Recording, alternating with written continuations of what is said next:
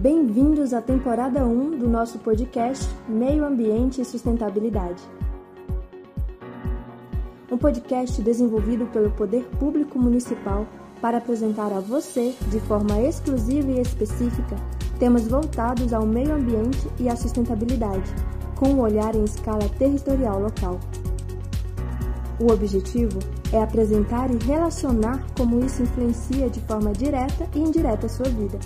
Se você é um estudioso no assunto, representante governamental ou membro da sociedade interessado em conhecer e compreender sobre essa dinâmica, este continua sendo seu melhor podcast.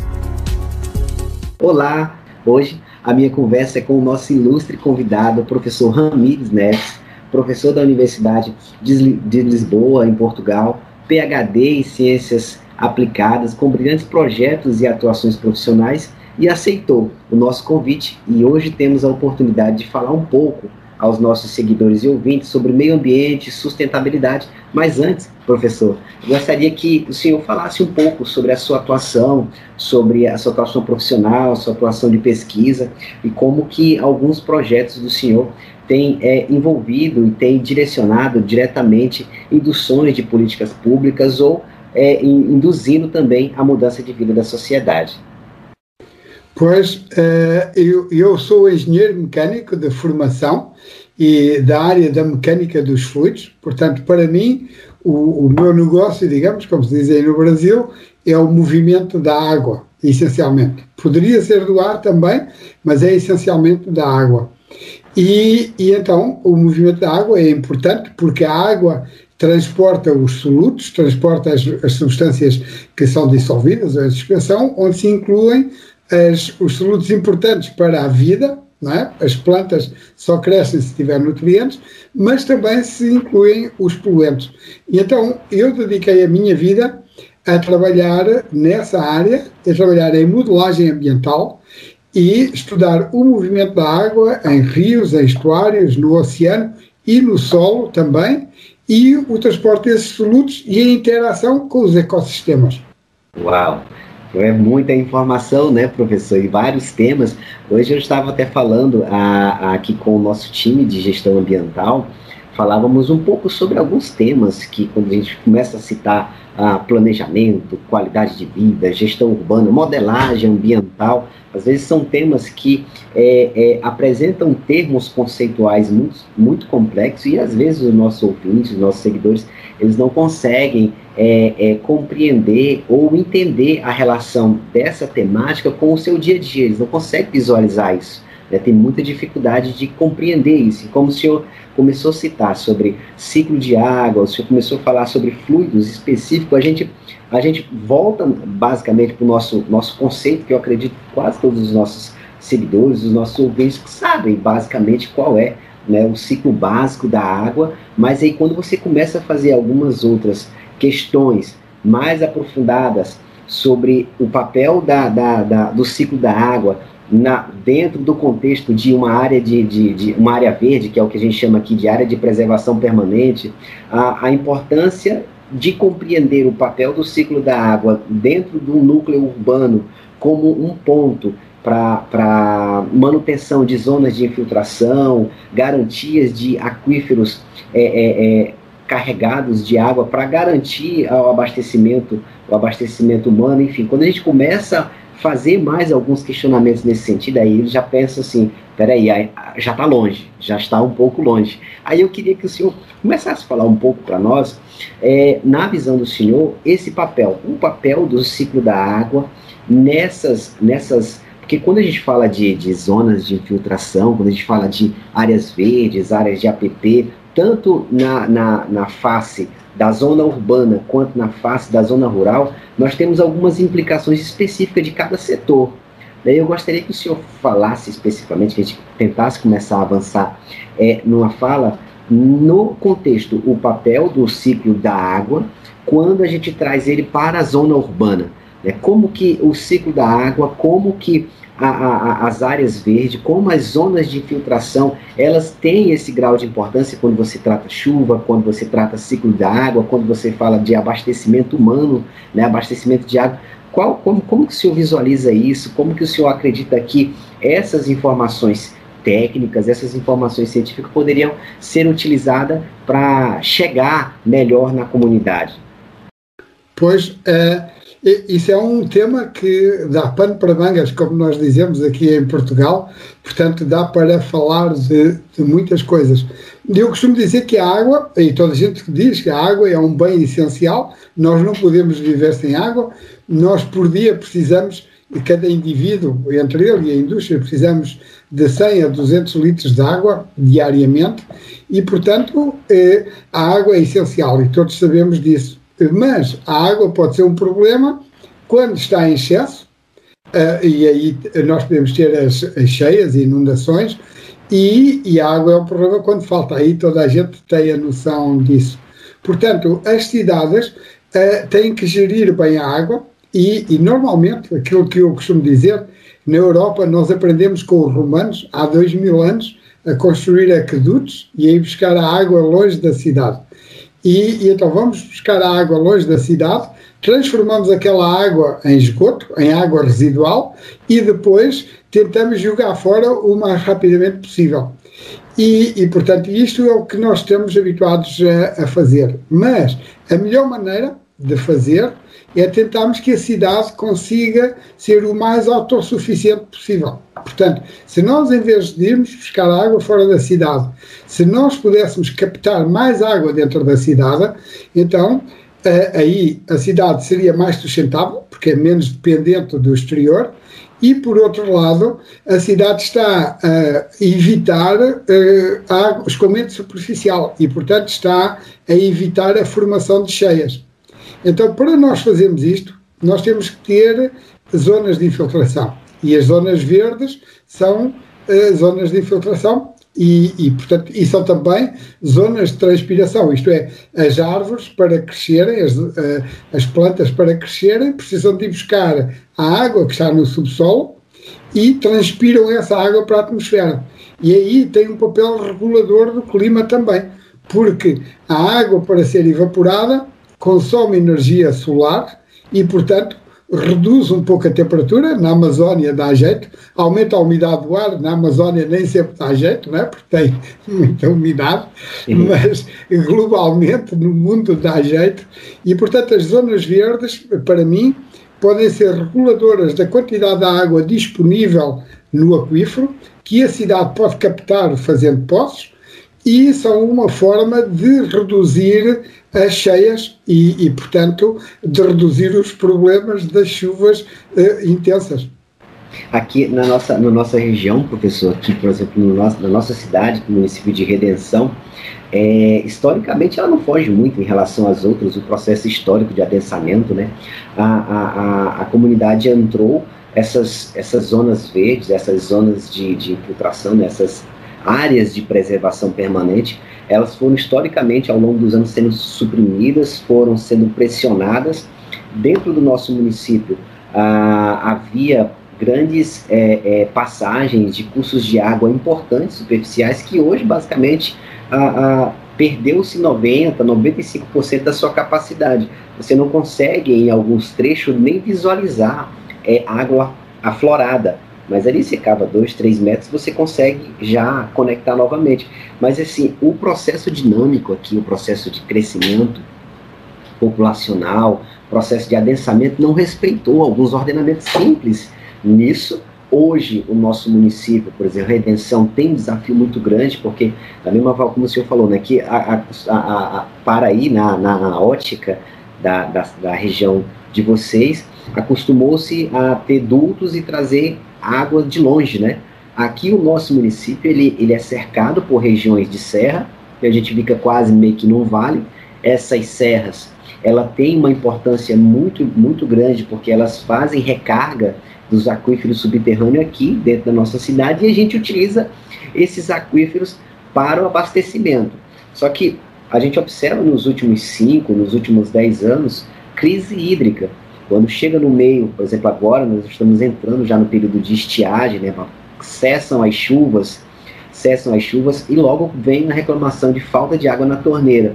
Muitas vezes é porque o poço que antes, outrora, tinha uma capacidade de vazão, reduz ela, e a gente às vezes não consegue é, compreender por que, que baixa o nível de água, né? por que, que a gente está perdendo água, por que, que a gente não está produzindo água e a gente não consegue também, professor, visualizar é, o impacto disso em escala maior, né, a médio e longo prazo. Como é que nós vamos estar daqui a, cinco, a 25 anos, a 20 anos? Como que a atividade econômica, que é um ponto que sempre leva a primeira economia, primeira economia, como que a atividade econômica daqui a 20, 25 anos vai estar sendo desenvolvida dentro, por exemplo, do município de Redenção, sem a, a, a, a água, né, que é um fator fundamental para qualquer a desenvolvimento de qualquer atividade. E nós temos esse cenário. Quando a gente olha, professor, aqui para a perspectiva rural, né, porque a gente tem o nosso adensamento populacional, nós temos esse desafio né, de, de compreender que as áreas verdes, que além de serem adensadas, além de serem invadidas, além de serem poucas é, é tuteladas pelo poder público, ah, essa perda natural que, que, que, está ocorrendo de forma bem mais rápida, nós também temos um outro cenário a nível, a nível rural. E esse a nível rural, ele está muito voltado, eu não sei se aí na, na União Europeia vocês conseguem, tem essa, essa, estão tendo esse problema. Qual o nosso aqui? Ah, nós, nós temos abertura de áreas, de áreas vegetadas, de área com vegetação, ah, outras áreas que são que eram há dois, três anos atrás áreas que a gente chama de charco, são as áreas que, que alagam durante o período de inverno e seca durante o período da estiagem, né? E fica naquele ciclo. Então todo aquele ecossistema é acompanhado naquilo ali. Então hoje, com a abertura das áreas para inserir o grão, para inserir a soja, para inserir as atividades de pecuária, que também é, grande, é de, de grande importância, essas áreas elas estão sendo duramente castigadas, duramente pressionadas, muitas vezes com aquelas técnicas de rebaixamento de lençol freático. Né? Você faz rasgos no próprio solo para que você rebaixe o lençol, afaste as águas para poder utilizar essas áreas que são ricas, né? são áreas é, de nutrientes, ricas de nutrientes, são utilizadas para a produção. Eu não sei se tem é, é, situações semelhantes dessa aí com o senhor, se o senhor quiser falar alguma coisa nesse sentido para nós, seria um prazer ouvir. Eh, sim, pois aqui na Europa eh, o percurso foi exatamente o mesmo.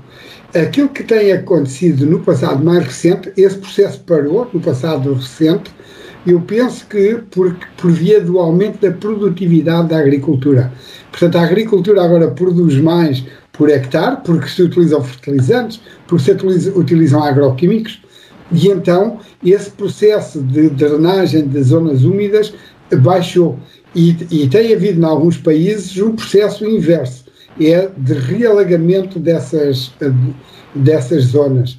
Uh, mas, de qualquer modo, uh, isso é um pormenor, globalmente, o que nós vamos fazendo aqui na Europa é o que vai fazendo o mundo todo, à medida que a população se expanda, vai impermeabilizando mais. Continuamos a construir, vamos, as cidades crescem, as estradas ficam mais largas, portanto, nós vamos impermeabilizando o solo e quando impermeabilizamos, nós reduzimos a infiltração. E, e, e então, eh, ao reduzirmos a infiltração, os aquíferos ficam com menos água. E eu nasci numa, numa aldeia, como nós dizemos aqui em Portugal, vocês dizem aí no Brasil, uma cidadezinha do interior. Para nós, uma cidade é uma coisa grande, tem que ter uma, uma dimensão mínima. Quando é muito pequena, é uma aldeia. Quando eu digo aí no Brasil que sou de uma aldeia, eh, começam logo a falar das aldeias, dos índios e tal. E, e portanto, uma aldeia, é, para nós, é uma cidadezinha pequenina. E, e então. É, na minha aldeia, uh, o aquífero era uh, a fonte de água para a aldeia. E nós tínhamos fontes e, e, a água de boa qualidade íamos buscar às fontes, era essa água que bebíamos. E, e, o que tem acontecido no passado recente, no passado, desde que eu fui criança até agora, é que essas fontes que existiam há séculos uh, foram secando e, e, portanto, nós agora temos fontes que são como os rios que estava a descrever, que no inverno têm água, mas quando vem o verão já não é. tem água. E isso acontece na, na minha aldeia e acontece na zona onde eu moro atualmente, perto de Lisboa, que havia o que nós chamávamos aqui minas, que é, esta zona é muito árida onde eu vivo, e então as pessoas, em vez de cavarem poços verticais, cavavam minas, que era quase como que poços horizontais e que entravam no monte e iam buscar a água uh, por debaixo do monte.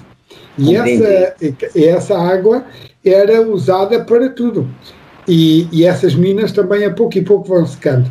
E isso é a, a consequência da impermeabilização. E, e, da, e da impermeabilização muitas vezes sem regras, porque uh, se não se, deixar, se deixarem algumas zonas verdes, entre os bairros ou, ou, ou, mais espaço entre as cidades, então a água tem alguma possibilidade de se infiltrar.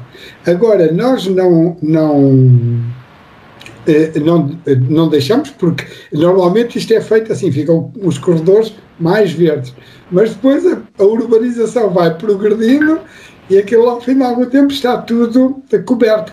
E o que, e o que é que fazemos? Construímos tubos de drenagem que de, transportam água diretamente para o rio e do rio uh, vai, uh, vai para o mar. E, portanto, a água da chuva atualmente chega mais rapidamente ao mar. E, portanto, o que é que nós vamos ter que fazer aqui, como todo o mundo tem que fazer, vai ser monitorizar os aquíferos e nós não podemos explorar mais água do, do aquífero do que aquela que fazemos lá chegar. E, portanto, no, no verão exploramos, no inverno tem que recarregar. Se não recarregarmos, um dia vamos perceber que estamos a fazer mal e, e alguém vai ter que mudar. Professor, qual, quais são assim a, algumas, algumas ações, algumas estratégias que estão sendo desenvolvidas, até mesmo com, a, com, a, com as pesquisas que o senhor desenvolve na sua formação, que uh, o senhor acredita que poderia ser utilizado como um, um, um case de sucesso e que a gente poderia estar olhando para a nossa região e, quem sabe, adaptando e aplicando também para que a gente consiga garantir recargas desses aquíferos, que a gente consiga diminuir a velocidade dessas águas de chuvas que passam por dentro da cidade, lavando, assoreando e simplesmente se afastando e nada de recarga dos nossos aquíferos. Algumas experiências que o senhor poderia contar para nós que a gente poderia estar, quem sabe, utilizando aqui como modelo também a ser seguido. Pois eu, nesse, eh, nesse campo específico da gestão da água da cidade, no sentido de armazenar o mais possível no aquífero, eu ainda não tive a oportunidade de trabalhar. Tenho falado com pessoas que acham que a ideia é boa, mas a, a sociedade ainda não está nessa lógica, porque uh, ir buscar água mais longe ou longe é mais fácil. A água da zona de Lisboa vem de um, de um reservatório que está a 150 km de Lisboa. Há uma conduta que vem por ali e, e portanto, a, a estratégia tem, que tem sido seguida tem sido essa: construir reservatórios e depois uma, um, uma conduta e transportar a água. Mas eu penso que isto vai mudar. E, e, e, eh, e, eu estou do lado da comunidade científica e o que tenho estado a, a, fazer no meu trabalho é tentar ir desenvolvendo ferramentas nesse sentido. Uh, e onde é que nós temos trabalhado em eh, eh, captação de água e infiltração? É normalmente a montante dos reservatórios. Portanto, o, o gestor do reservatório quer saber qual é a quantidade de água que, ou como é que a água lá chega, e, por outro lado, quer saber qual é a qualidade dessa água. Porque os reservatórios, à medida que vão ficando mais velhos, vão depositando uh, matéria orgânica no fundo e vão enriquecendo em nutrientes e a certa altura a água começa, a qualidade da água começa a baixar. E, portanto, nós neste momento os projetos que temos feito são nesse sentido, são de tentar eh, prever a quantidade de água necessária para irrigação no reservatório. Em Portugal, 90% da água armazenada é para irrigação e, e 10% é para consumo.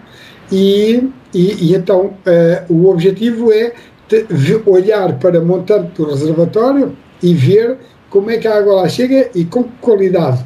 E olhar para jusante do reservatório e ver como é que se pode reduzir o consumo de água por irrigação.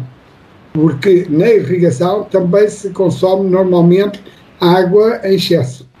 Uh, porque uh, quando nós não temos quando nós não temos nenhum mecanismo de saber qual é a quantidade de água que precisamos para a irrigação, a tendência é pôr água a mais, é regar com excesso de água.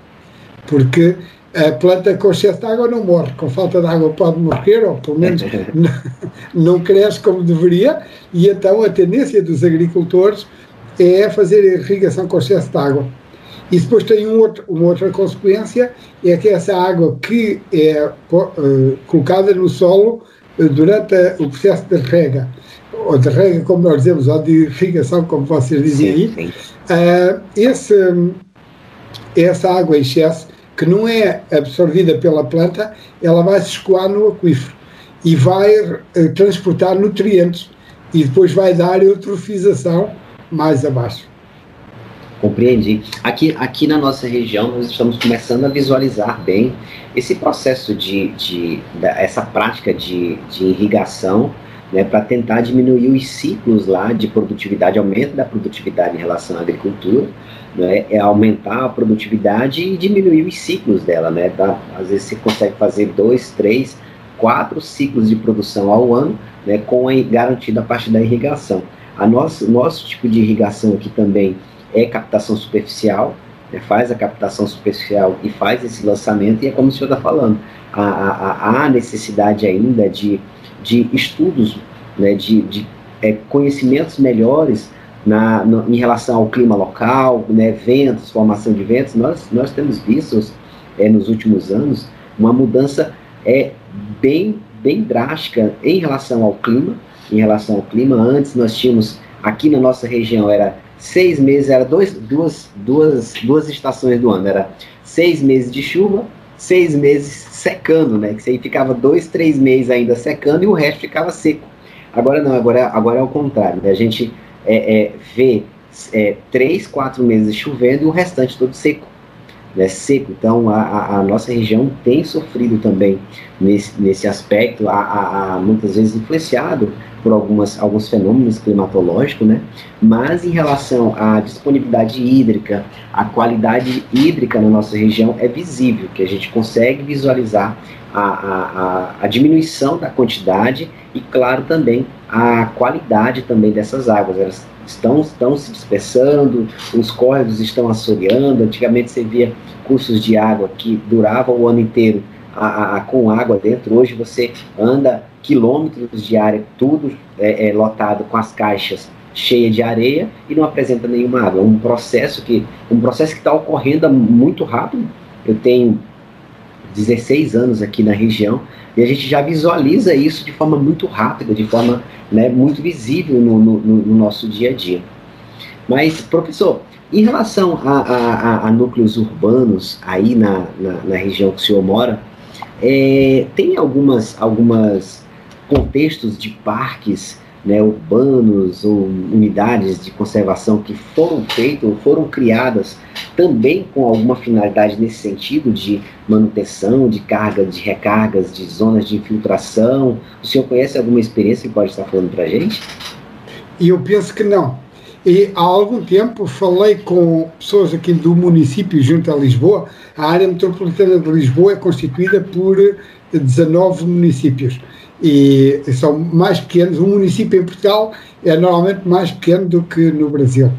E, e, então estava a falar com a pessoa responsável pelo ambiente nesse município e essa pessoa estava preocupada com as cheias. Normalmente os municípios preocupam-se mais com a cheia, porque nas, quando há cheia há pessoas que perdem muito dinheiro, às vezes até há pessoas que morrem, Sim. E, e então aquilo tem um impacto muito grande sobre a população. E o município preocupa-se com a, com a cheia. E então eu estive a falar com, com a, a, que nós chamamos a vereadora do, do ambiente, a pessoa encarregada do ambiente, e estive-lhe a dizer justamente isso, que a cheia é o outro lado da seca, não é? Portanto, ela se resolver o problema da cheia, eh, o problema da cheia, ela pode aumentar a taxa de infiltração, ou deve aumentar. Se aumentar a taxa de infiltração, vai aumentar a disponibilidade de água. Então, para regar os jardins, ela já não precisa de usar a água de abastecimento público e pode usar a água de um poço. E ela achou a ideia boa, mas é, é, é as coisas não avançam porque a, a, sociedade ainda não está formatada nesse sentido. E, e, eu acho que aqui não está, e como não está noutros, noutros países, mas com o tempo vamos lá chegar, porque agora há, uma, há um esforço que eu penso que é, é transversal ao mundo inteiro de aumentar a sustentabilidade da cidade e, portanto, de fazer com que a cidade dependa menos do exterior e, e começam a aparecer as, o que nós chamamos as hortas urbanas, portanto, os municípios começam a reservar espaço para os cidadãos cultivarem, uh, cultivarem pequenos, pequenos uh, legumes e dão a um cidadão com facilidade, a pessoa pode ter uns 9, 12 metros quadrados de terreno para cultivar. Esses espaços, e isto está a ser feito ainda a pensar só na, na alimentação, na comida e, e na graça que tem e tal, mas estes espaços têm esse papel na infiltração também. Quando chove, estas zonas não são impermeabilizadas e têm esse papel. O que eu acredito é que no futuro as pessoas comecem a olhar também para a infiltração da água. Porque, como nós dizemos em Portugal, e se calhar no Brasil também dizem, eh, olhos que não veem, coração que não sente. É verdade. então, a água subterrânea não se vê. E então, eh, o nosso coração não está naquilo. E, mas com o aumento da inteligência da cidade, portanto, com o, o aumento da, da gestão da cidade com base em conhecimento e em monitoramento também, porque o, cada vez temos sensores mais baratos, cada vez conseguimos medir mais coisas, e, e então, com o tempo, eu acho que nós vamos conseguir, o, o cidadão vai começar a perceber o ciclo da água, que atualmente as pessoas nem pensam nisso, abrem a torneira, tem água e, e carregam na descarga e a água usada vai embora e nem querem saber de onde é que a água veio, nem para onde é que a água vai. Mas a pouco e pouco isto eu acho que vai mudar.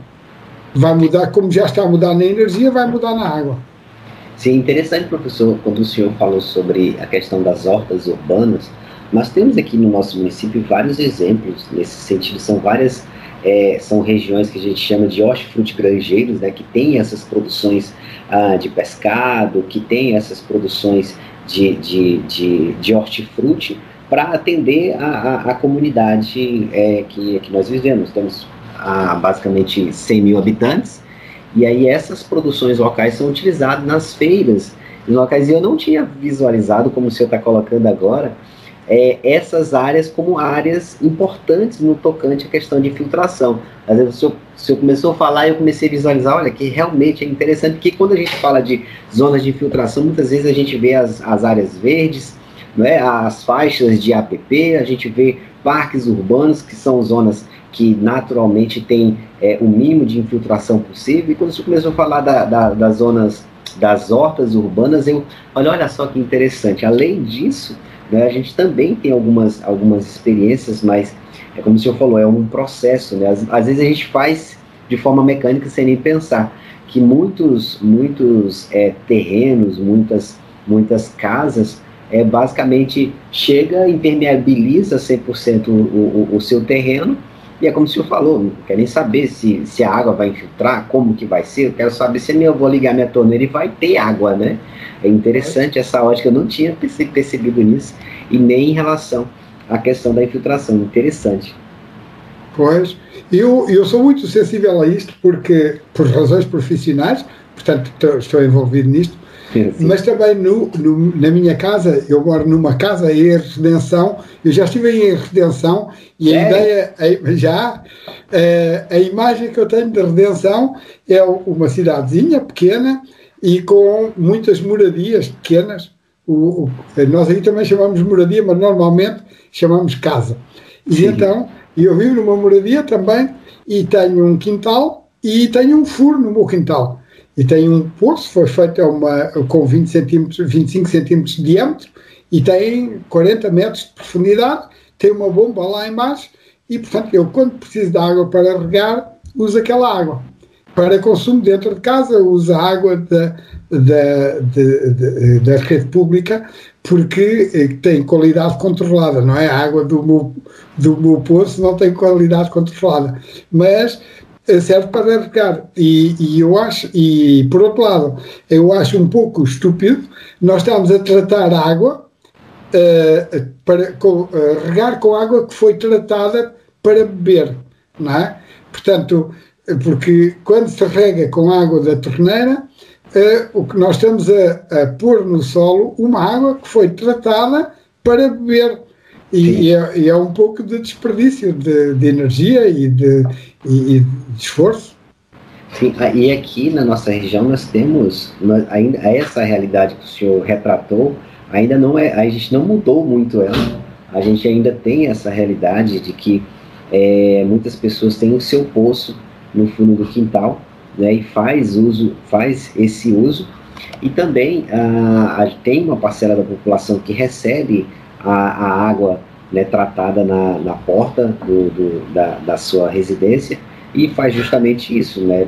É, é um uso meio que mecânico, meio que irracional, que você não consegue, você não avalia é, é, o impacto de sua ação ali na perspectiva do ciclo de água, na perspectiva econômica, e um dos, um dos grandes desafios que eu acredito da pesquisa, um grande desafio de qualquer comunidade que se promova, se projeta para fazer esses estudos, é justamente chegar na comunidade e apresentar para elas que o seu modo de vida, a sua forma de conduta, ela concorre diretamente para a sua para a redução da sua qualidade de vida no futuro. Né? É um grande desafio isso, e é uma das coisas que a gente também tem buscado aqui é tentar trazer a comunidade para ter um olhar melhor, para ter uma discussão melhor e ela conseguir compreender o papel dela no mundo, né? Conseguir compreender o papel dela na sociedade. Exato, exatamente, pois, porque nós temos uma certa tendência para pôr as culpas nos outros e, e frequentemente nos políticos, as pessoas estão a dirigir, qualquer coisa corre mal, foi alguém que não fez qualquer coisa. Mas, eh, normalmente, a culpa, as culpa, a pequena culpa distribuída, quando é, portanto, as pequenas culpas de cada cidadão, todas juntas, têm um peso brutal.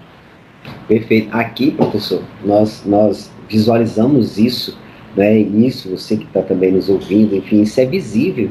Ah, esse processo aqui nos últimos 20, 30 anos, é, foi cada um fazendo essa, essa, essa, essa esse hábito não é, de você fazer uma supressão vegetal, de você não cuidar basicamente do seu papel em relação à questão ambiental em si, que hoje a gente já visualiza uma mudança drástica no modo de vida, a gente visualiza uma mudança drástica na dinâmica da cidade. Uh, antes, é, é, hoje a cidade ela, ela, ela tem que investir em canalização, em afastamento de água pluvial, porque tem que entrar, tem que afastar rápido, porque o volume de chuva hoje é totalmente diferente de antigamente. Antigamente você tinha seis, você tinha oito horas de chuva.